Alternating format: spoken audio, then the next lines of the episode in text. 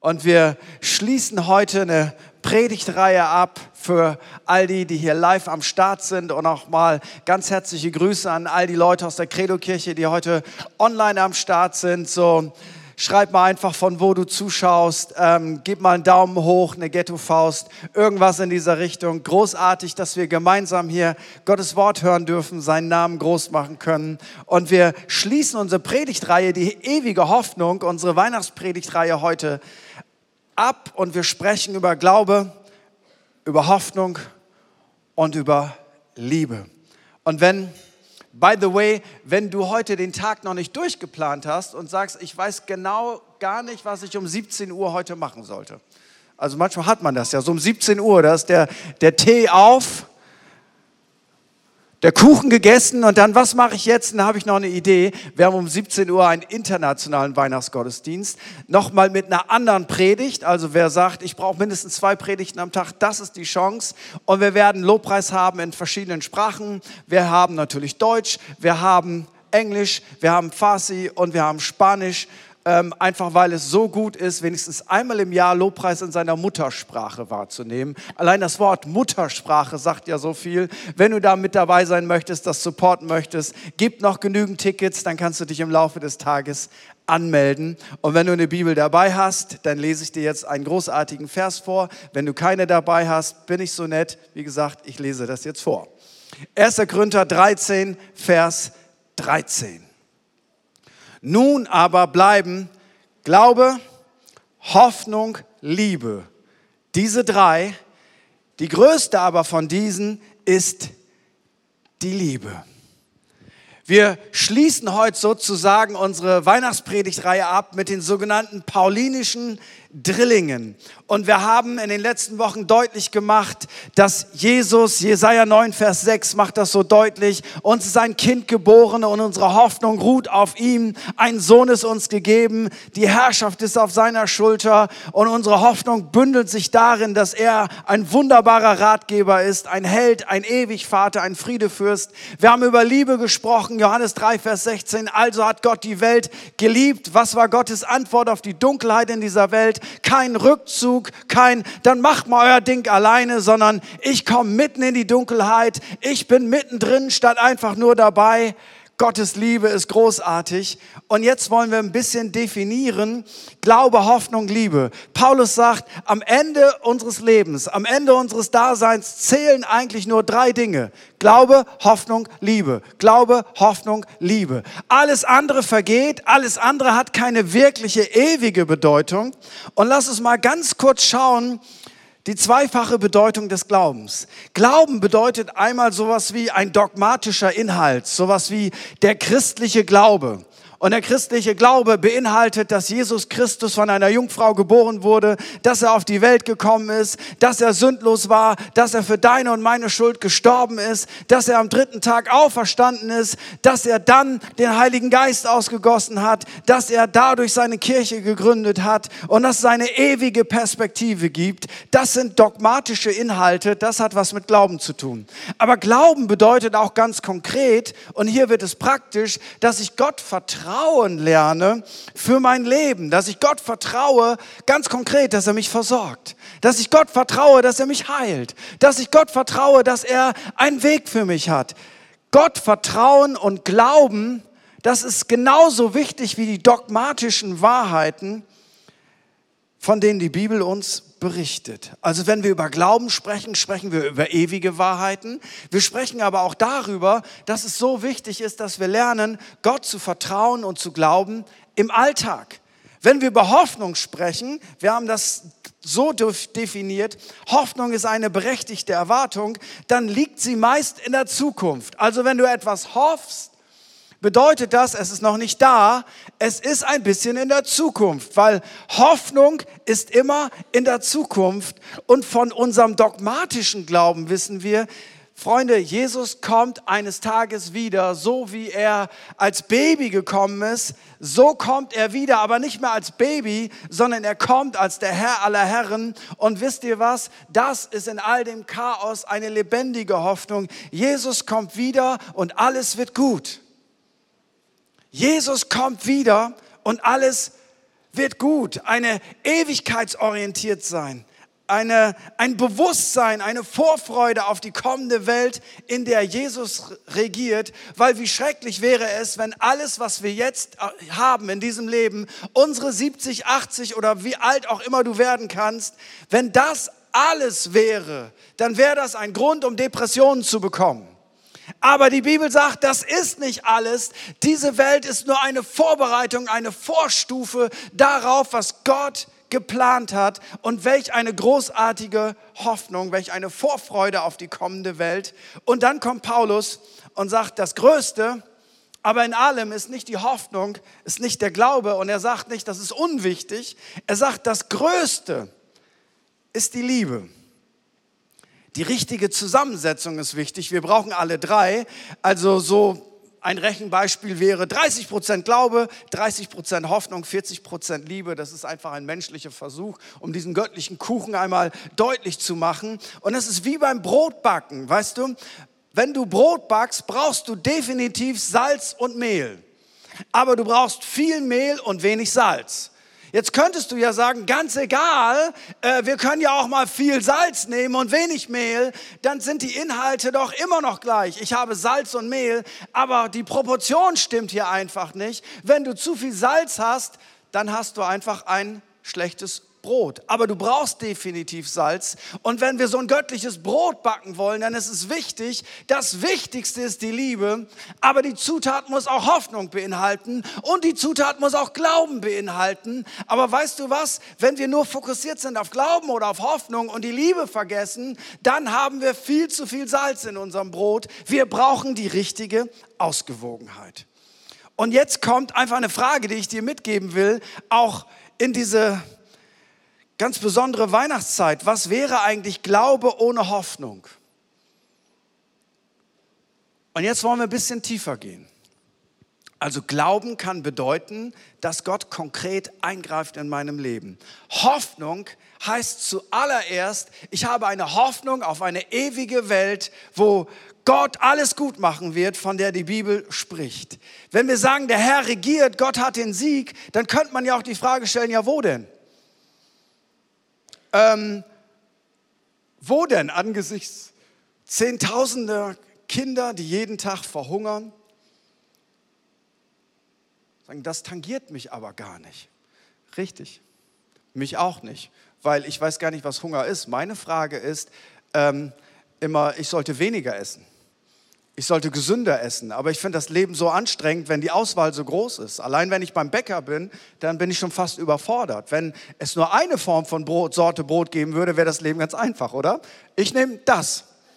Möchten Sie noch ein bisschen mehr von dem? Ja, ein bisschen mehr von dem halt. Gibt ja halt auch nichts anderes. Ich bin überfordert. Welches Brötchen möchte ich denn haben? Aber weißt du was? In der Regel berührt mich das gar nicht, dass ungefähr 40.000 Kinder an den Folgen von Hunger jeden Tag sterben. Warum? Weil es nicht Teil meiner Welt ist. Warum berührt mich denn Corona? Weil das auf einmal Teil meiner Welt geworden ist. Wenn es woanders wäre, komm, seien wir doch mal ehrlich, oder? Seien wir doch mal ehrlich. Dann na komm, vielleicht zu Weihnachten noch mal 10 Euro an Brot für die Welt und dann wird das schon irgendwie. Es, es tangiert mich, weil es mich jetzt berührt. Ja, wo ist Gott denn in dieser Corona-Krise? Wo ist Gott im Krieg? Wo ist Gott bei der Kinderarmut? Wo ist Gott in dieser fürchterlichen Krebsdiagnose? Das sind ja die Fragen, die wir uns immer wieder stellen, wo auch der Glaube von manchen Menschen scheitert, weil sie das nicht zusammenkriegen. Und jetzt möchte ich einmal das zusammenbinden, damit das uns nicht zum Scheitern bringt, sondern in eine Hoffnung bringt. Manches können wir nicht einfach wegglauben und dann ist es einfach nicht mehr da, obwohl wir nie auf den Gedanken kommen sollten, dass wir nicht mehr glauben. Das wäre einfach dumm, weil wir können Gott vertrauen, aber manche Dinge ändern sich nicht. Wieso dann gibt es diese heftigen Krisen, Krankheiten, Kriege? Wo liegt die Lösung? Jesus selber sagte in Johannes 16, Vers 33, dies habe ich zu euch geredet, damit ihr in mir Frieden habt. In der Welt habt ihr Bedrängnis. Also nochmal, Jesus sagt, in der Welt, da wo wir leben, haben wir Bedrängnis. Jetzt kannst du dieser Bedrängnis einen Namen geben. Beziehung, Kinder, Eltern, Nachbarn, Chef, Corona, Krieg, Hunger, Klima. All das fasst Jesus hier zusammen und er sagt, Freunde, solange wir auf dieser Welt sind, haben wir Bedrängnis. Im Westen hast du eine andere Art von Bedrängnis als irgendwo in Afrika. Aber die Bibel macht das deutlich, solange wir in dieser Welt sind, haben wir Bedrängnis. Und es ist eine Illusion zu glauben, dass es eines Tages auf dieser Welt eine Welt geben wird, wo wir keine Bedrängnis mehr haben. Das gibt es einfach nicht, das existiert nicht. Aber irgendwas in unserem Kopf sagt, ja, aber weißt du, wenn es Gott gibt, dann müsste doch alles sein wie im Paradies. Im Paradies war es vor ein paar tausend Jahren und da haben sich unsere Vorfahren entschieden, wir wollen nicht mit Gott leben, wir wollen nicht unter seiner Herrschaft leben. Und an diesem Tag begann das ganze Chaos. Eine Welt getrennt von Gott hat immer Bedrängnis. Zu sagen, ja, aber ich gehöre doch zu Gott, warum habe ich auch Bedrängnis? Weil die Bibel sagt, du bist nicht von der Welt, du gehörst zu Jesus, aber du bist in der Welt. Das heißt, jede Bedrängnis, die es in der Welt gibt, betrifft dich genauso wie alle anderen Menschen mit oder ohne Gott. In der Welt habt ihr Bedrängnis. Und dann sagt aber Jesus nicht, naja, das war's, guck mal, wie ihr da durchkommt, sondern dann sagt er, in der Welt habt ihr Bedrängnis, aber seid getrost, ich habe diese Welt besiegt. Ich habe sie überwunden. Sie sagen, was ist denn der Trost? Ganz einfach. Nein, nicht ganz einfach, ganz schwierig, aber doch einfach. Wenn Jesus Christus in dir lebt durch den Glauben dann bedeutet das, der, der diese Welt überwunden hat, mit Hunger, mit Krankheit, mit Schmerz, mit Leid, mit Ärger, mit Stress, wie auch immer, der, der definitiv alles besiegt hat, er wohnt jetzt in dir. Und das bedeutet, dass du trotz der Bedrängnis ein Sieger sein kannst, dass du trotz der Bedrängnis Hoffnung haben kannst, dass du trotz der Bedrängnis richtig on track bist. Weil der, der in dir ist, ist größer als der, der da draußen ist. Jesus ist größer als Corona, Jesus ist größer als Krebs, Jesus ist größer als Stress, Jesus ist größer als Panik, Jesus ist größer als Angst, Jesus ist größer als Hoffnungslosigkeit. Und je mehr Jesus wir haben, desto mehr Hoffnung haben wir. Und wann immer wir in Angst und in Panik versinken, bedeutet das, Jesus ist ganz klein in unserem Herzen und die Angst ist ganz groß. Und deswegen sagt Jesus, habt keine Angst, sondern erkennt, vorm Himmel, Freunde, ist alles provisorisch und nicht perfekt. Warum ist alles provisorisch? Ganz einfach, weil erst im Himmel wird die komplette Herrschaft Gottes da sein und dann wird es keinen Schmerz und kein Leid geben. Aber solange wir nicht bei ihm sind, wird alles nur provisorisch sein und wir haben aber eine Hoffnung, die uns nicht innerlich am Boden hält, sondern die uns Perspektive gibt auf die Ewigkeit. Ich stelle gerade fest, so in meiner Reflexion, dass wir manchmal auch als Christen und vor allem als Menschen eine Art von Hybris haben. Hybris ist ja sowas wie ein, ein besonders großer Stolz. Und diese Hybris des Menschen sagt, wir wollen mit unseren Möglichkeiten dafür sorgen, dass aus dieser Erde ein Himmel wird. Entweder mit unserem politischen System, was für Versprechen gab es am Anfang des Kommunismus, alle Menschen sind gleich, Freiheit, Brüderlichkeit, haha. Und wenn die Leute an die Macht kommen, dann siehst du, wie viel Freiheit und Brüderlichkeit es gibt. Wie viel Versprechen hat der Kapitalismus, der Sozialismus, die Demokratie und all diese Dinge. Manches ist davon besser als das andere. Demokratie ist sicherlich die beste Staatsform, Stand heute, die man haben kann. Was ist denn die Alternative? Aber weißt du was? All diese Dinge sind provisorisch. Wenn wir unser Heil davon erwarten, dann bedeutet das, dass wir immer wieder scheitern. Das ist die menschliche Hybris. Wir kriegen irgendwann alles im Griff. Wir kriegen jede Krankheit in den Griff. Wir kriegen jede Arbeitslosigkeit in den Griff. Wir kriegen jede Armut in den Griff. Das ist menschliche Hybris. Das geht nicht so einfach. Wenn es an unserem IQ liegen würde, dann hätten wir das doch schon lange. Das Problem ist doch das verunveränderte menschliche Herz. Und das menschliche Herz verändert sich nicht durch Bildung, obwohl Bildung extrem wichtig ist, ein Riesenschlüssel ist, sondern das Herz des Menschen ist das Problem. Ganz einfaches Ding. Hunger auf der Welt, by the way, ich bin kein Philosoph und kein Wissenschaftler. Hunger auf der Welt ist easy besiegbar. Wenn die Welt es wollte, könnten wir den Hunger besiegen. Aber weißt du was? Es ist auch menschliche Hybris zu sagen, wir haben alles im Griff, wir schaffen alles. Und dann gibt es dann gibt's die andere Seite, den Fatalismus. Dieses Inshallah, so Gott will, que sera, sera. Es kommt, wie es kommt, es kütt, wie es kütt. Kann ja eh nichts tun. Und das Pendel schlägt genau in das andere Extrem von wir können alles, yes we can, bis hin zu, ach, man kann ja sowieso nichts machen. Es ist eben, wie es ist. Und hier kommt die Heilige Schrift hinein und macht uns deutlich, 1. Korinther 13, Vers 9. Das betrifft jetzt Bibellehre, Theologie, denn wir erkennen stückweise und wir weissagen stückweise. Wenn aber einmal das Vollkommene da ist, dann wird das Stückwerk weggetan. Also hier hast du den größten Theologen aus meiner Sicht, den wir jemals gehabt haben, Paulus. Lies den Römerbrief, lies den Epheserbrief, dann weißt du, was ein Theologe ist. Und von wem hat er seine Informationen? Von Jesus Christus selber. Also Paulus spielt Champions League. Und der, der Champions League spielt, der sagt, ich erkenne stückweise und ich prophezeie stückweise, aber wenn einmal wir bei Jesus sind, dann wird das Stückwerk weggetan, dann sehe ich das ganze Bild. Der größte Theologe sagt, was ich denke, ist Stückwerk. Dann sagt der Schreiber des Hebräerbriefes 13, 14, denn wir haben hier keine bleibende Stadt, sondern die zukünftige suchen wir. Einmal so ein Gedanke für uns alle, die wir denken, hier auf dieser Erde werden wir für immer leben. Das ist alles, was wir haben. Die Bibel sagt, wir haben hier keine bleibende Stadt. Wir suchen die zukünftige.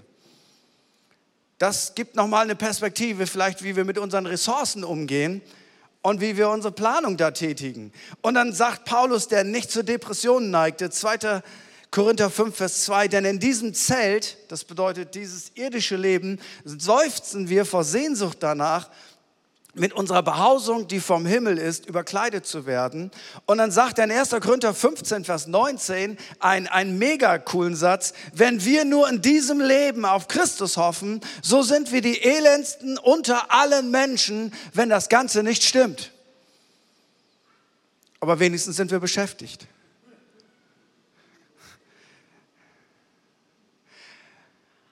Ich glaube, dass Gott uns aufruft, da, wo wir sind, Dinge zu verändern, weil wir nicht hoffnungslos sind.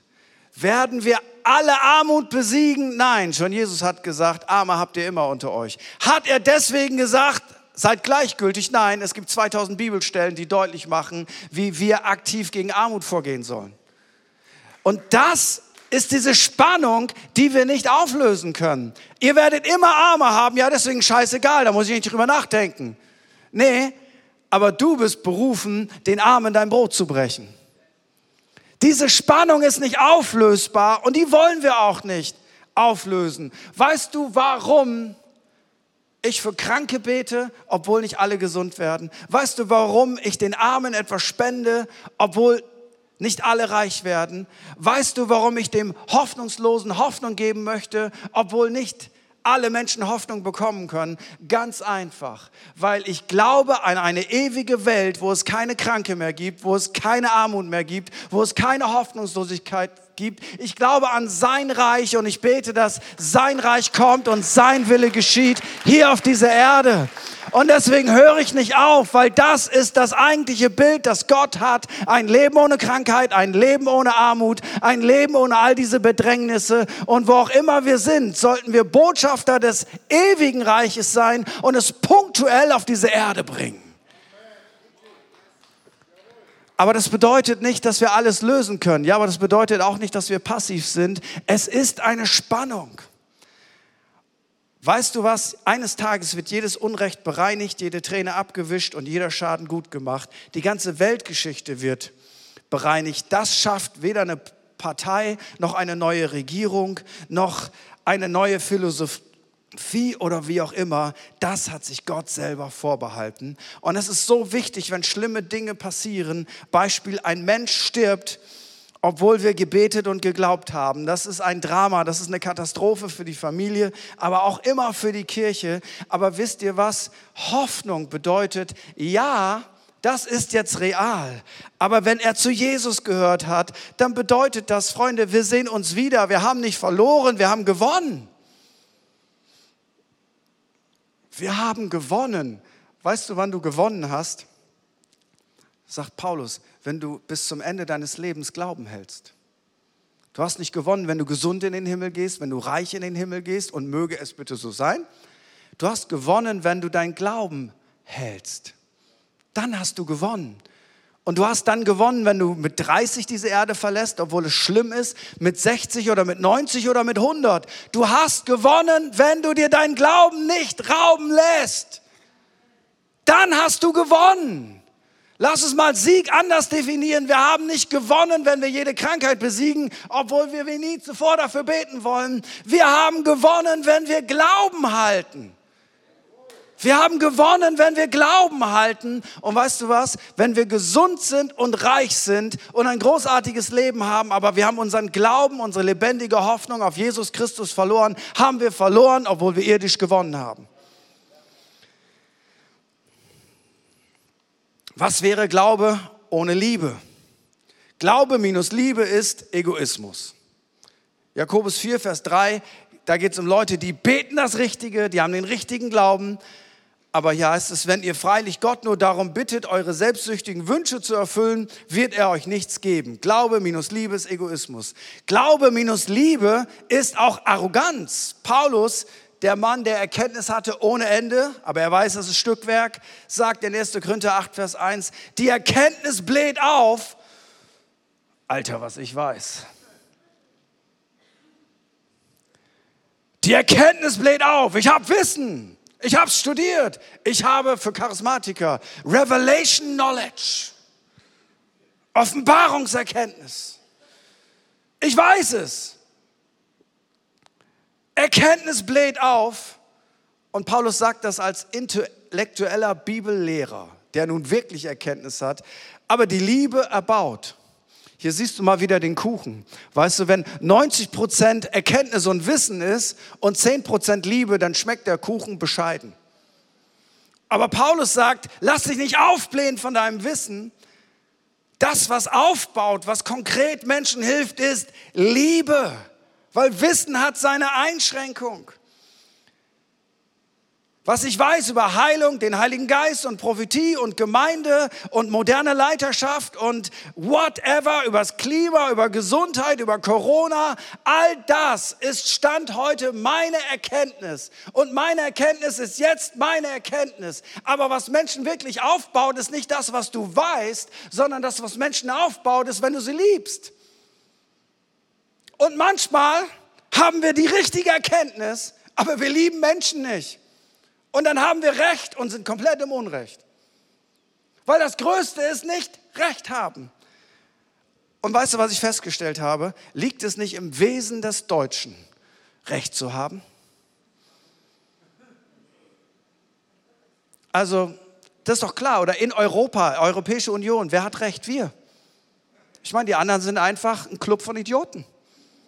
Wir haben Recht. Am deutschen Wesen, sagte man schon vor weit über 100 Jahren, soll doch die Welt genesen. Herr, erbarm dich. Dann gibt es die Normen für auf Klo gehen. Irgendwo, wo Leute nur ein Plumps, Plumpsklo haben. Ja, aber die DIN-Norm ist so. Ja, aber wir haben nicht sowas. Wir haben ein Plumpsklo. Ja, aber das ist ganz egal. Dann gehst du halt nicht auf Klo, weil du die DIN-Norm nicht erfüllst. Wir wissen, wie es geht. Wir wissen, wie es geht, aber weißt du was? Diese Mentalität sollte in uns mit Stumpf und Stiel ausgerottet werden, weil wir müssen gar nicht immer recht haben, aber weißt du, was wir müssen? Wir müssen lieben. Augustinus wird Folgendes zugeschrieben. Im Wesentlichen Einheit. Was meint das für uns Christen? Weißt du, was wir über das Reich Gottes denken, da brauchen wir echt Einheit. Freunde, weißt du, was wir als Credo-Kirche brauchen? Einheit.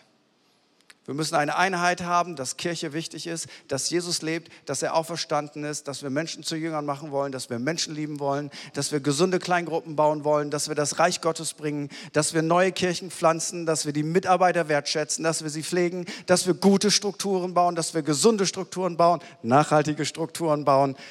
Dafür brauchen wir eine Einheit. Und wenn wir da nicht eins sind, dann haben wir verloren. Im Zweifelhaften, wo wir nicht ganz sicher sind, brauchen wir eine Freiheit. Aber in allem brauchen wir Liebe. Und wenn das unser Miteinander in unseren Familien, in unseren Kleingruppen, in unserer Kirche, wenn uns das ausmacht, dann haben wir gewonnen, weil Glaube minus Liebe ist Fanatismus. Und ich wünsche mir so sehr, dass unser Leben geprägt wird von einer Demut, die Jesus vorgelebt hat. Und weißt du, was für mich eine Definition von Demut ist? Es könnte sein, dass ich mich irre. Jetzt denke ich mal zurück. Ich sage dir was, was ich vor 20 Jahren vehement vertreten habe. Heute denke ich manche Sachen anders. Hast du das auch schon gehabt? Meine politische Meinung, die ich vor 30 Jahren hatte, hat sich verändert. Hast du das auch schon gehabt? Meine Meinung über Ernährung zum Beispiel hat sich verändert. Das war mir früher total egal. Heute finde ich, es macht Sinn, sich gesünder zu ernähren. Hast du das auch schon gehabt, dass deine Meinung sich verändert hat? Hat die Kirche das gehabt? Vor 115 Jahren glaubte die Kirche von Jesus in Deutschland nicht, dass es den Heiligen Geist mit seinen Gaben noch gibt. Und heute sind wir so dankbar, dass, dass das noch da ist. Weißt du was? Erkenntnis ist Stückwerk, Theologie verändert sich, Wissenschaft verändert sich. Hast du mal gelesen, was die Wissenschaft vor 100 Jahren geglaubt hat? Wo man heute sagt, ach meine Güte, ja Wissenschaft ist im Fluss und ist im Wandel. Glaubst du im Ernst, dass in 100 Jahren alle Leute sagen werden, es gab nur eine Generation, wo immer alle Recht hatten? 2021 Deutschland. Die mussten sich nicht verändern, die waren gottgleich. Und weil sie so gottgleich waren, konnten sie mit einer gottgleichen Überzeugung sagen, so ist es. Und weißt du was? Wir alle haben Stückwerk. Könnten wir manchmal ein bisschen vorsichtiger sein, zu sagen, so ist es. Weißt du, was man vor 20 Jahren über Leiterschaft gedacht hat? Etwas komplett anderes als heute. Und weißt du was? Es ist eine Illusion, dass wir in 20 Jahren noch genau so Kirche bauen, wie wir das heute machen. Ich wette mit dir, wir werden eine andere Art von Lobpreis haben. Sage ich damit, dass es schlecht ist, was wir heute machen? Nein, das ist das, was wir heute wissen und was wir lieben.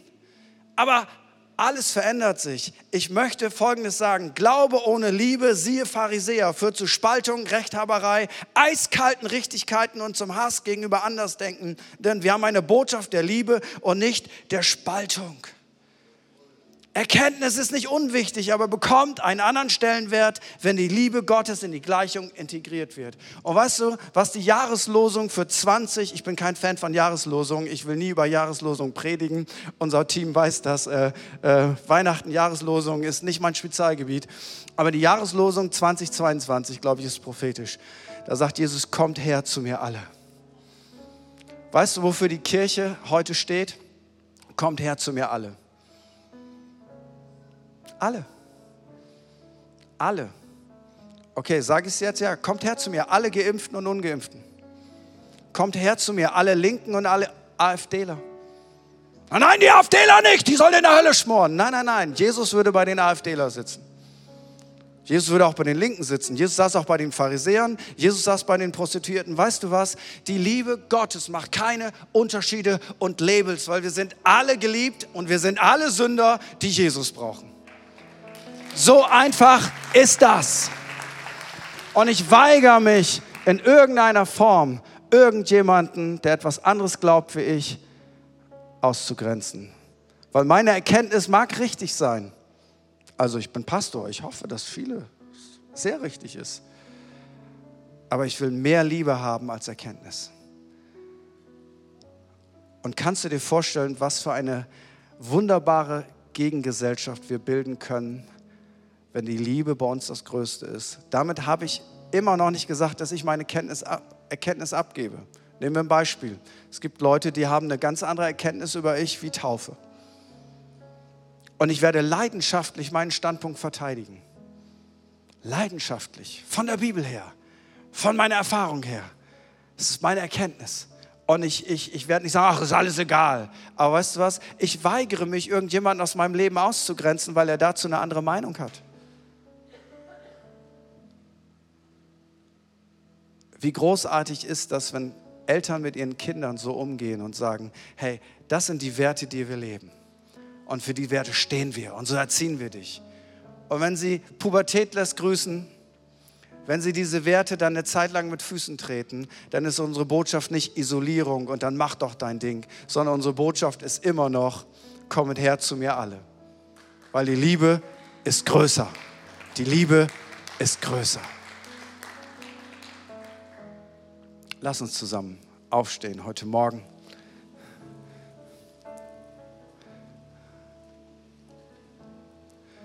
Und wenn wir zum Finale dieser Predigt darüber nachdenken, Pastor, was ist die Substanz? Warum ist die Liebe größer? Woher kommt dieses Wertebild? Und ich höre das immer wieder, dass Leute sagen, ja, wir brauchen mehr Werte, wir brauchen zurück zu den Werten. Und dann möchte ich mal fragen, wer legt denn eigentlich die Werte fest? Wir alle glauben, wir brauchen mehr Werte in der Gesellschaft, oder? Wir brauchen mehr Ehrlichkeit, Aufrichtigkeit, Altruismus, Nächstenliebe, Toleranz.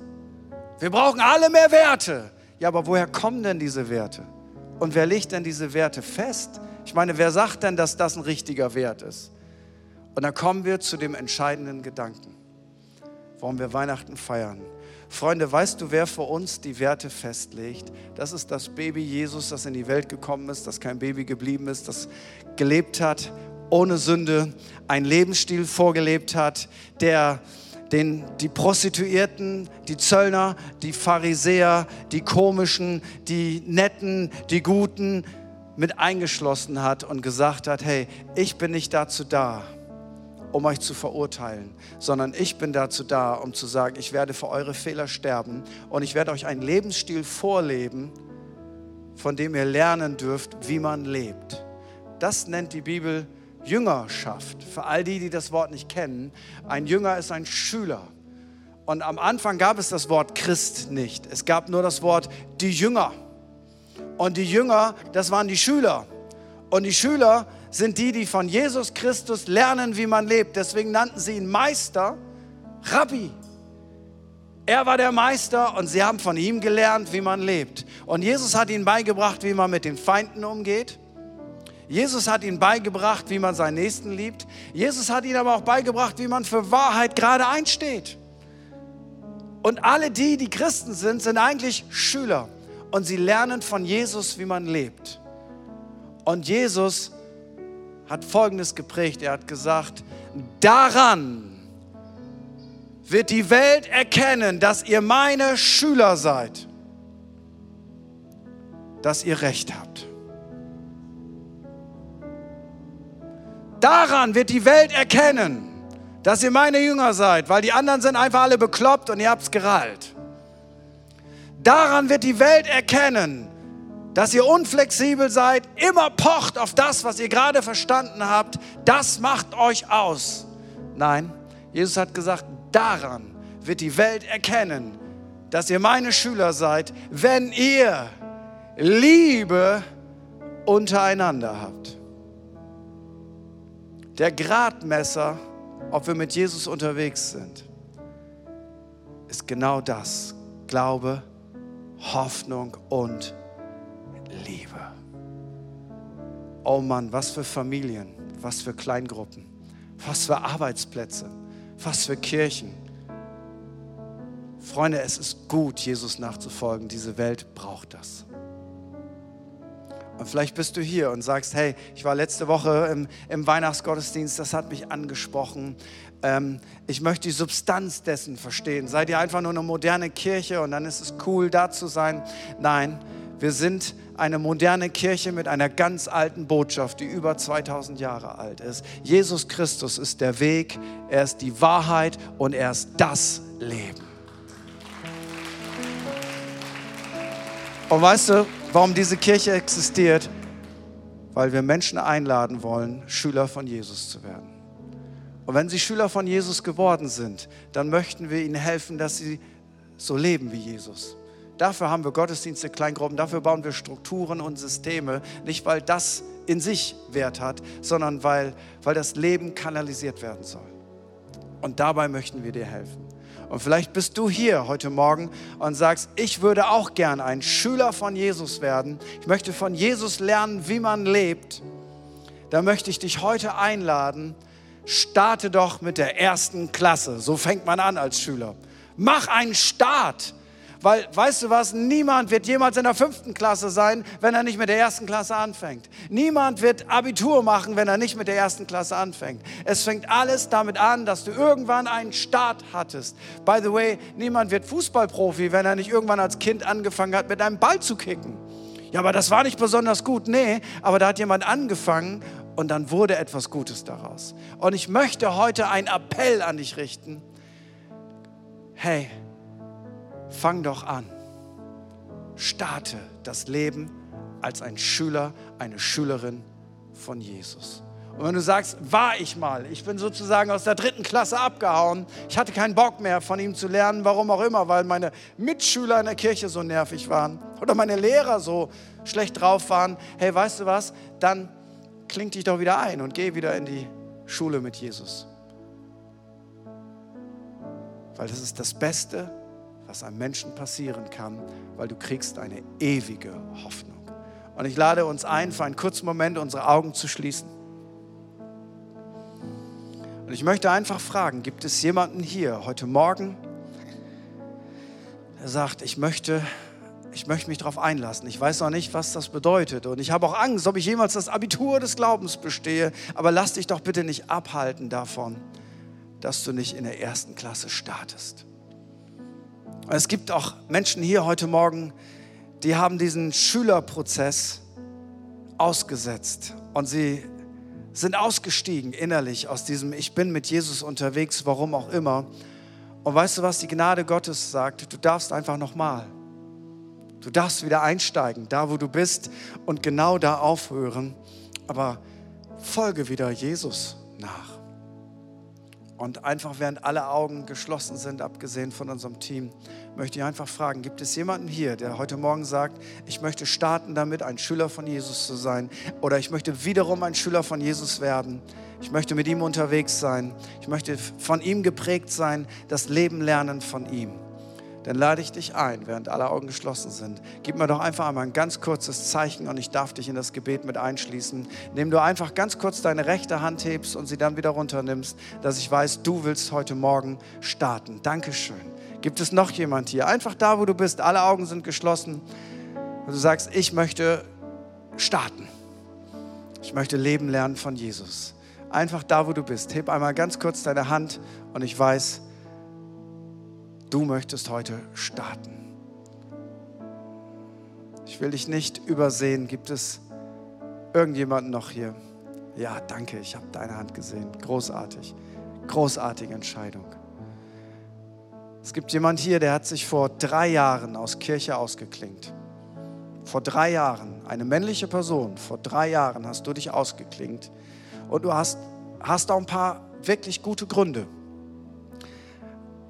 Aber den Grund hast du eigentlich nicht. Und Jesus ruft dich heute, dass du dich wieder einklingst. Jesus ruft dich heute, jede Ausrede beiseite zu lassen, jede Entschuldigung beiseite zu lassen und zu sagen, ich möchte wieder neu mit Jesus leben.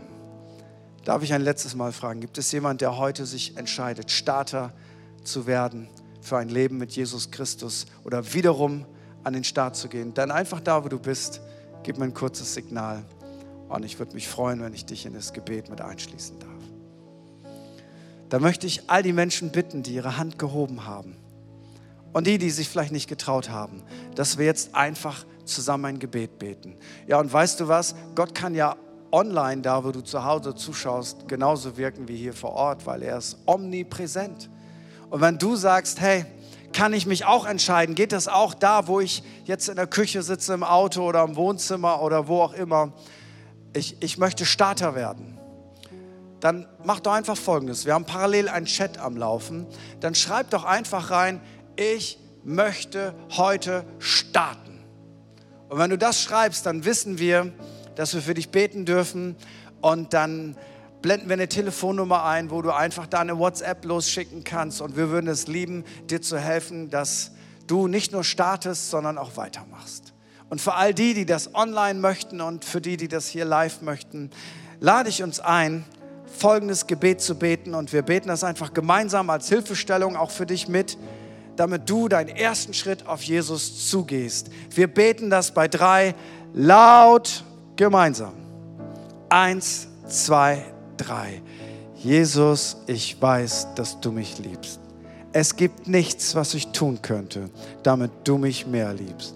Und durch nichts, was ich tue, würdest du mich weniger lieben. Du bist für mich gestorben und auferstanden. Ich glaube an dich. Du bist mein Gott, mein Retter und mein Herr. Bitte schenke mir die Vergebung meiner Schuld. Ich möchte als dein Kind leben und du sollst mein ganzes Leben bestimmen. Ich danke dir, dass ich durch dich wirklich frei bin und ein Leben in Ewigkeit habe. Amen. Amen. Herzlichen Glückwunsch!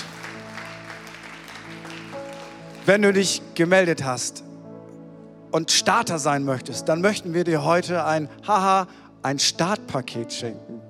Und was ist in dem Startpaket drin? Also einmal eine kircheneigene Versicherung, wo wir auch ein bisschen Spenden sammeln für unsere Kirche. Nein, Scherz. Da drin ist einfach ein neues Testament, wo du mehr von Jesus lernen kannst. Da drin sind ein paar hilfreiche Tipps, damit aus einem Schritt ein weiterer Schritt wird. Wenn wir dich übersehen, das kann auch sein, dann unbedingt direkt nach dem Gottesdienst zu meiner Rechten. Da sind richtig großartige Menschen. Ähm, da geh auf jeden Fall hin, auch falls du das Gebet gebetet hast und dich nicht getraut hast, dich zu melden. Geh auf jeden Fall zu meiner Rechten in die Welcome Lounge. Sag einfach, ich habe das Gebet gebetet, du kriegst ein Startpaket. Wenn du dann noch Bock hast zum Quatschen, dann machen wir das. Wenn du sagst, ich möchte anonym bleiben, ich nehme einfach das Startpaket als Erinnerung an diese Entscheidung mit.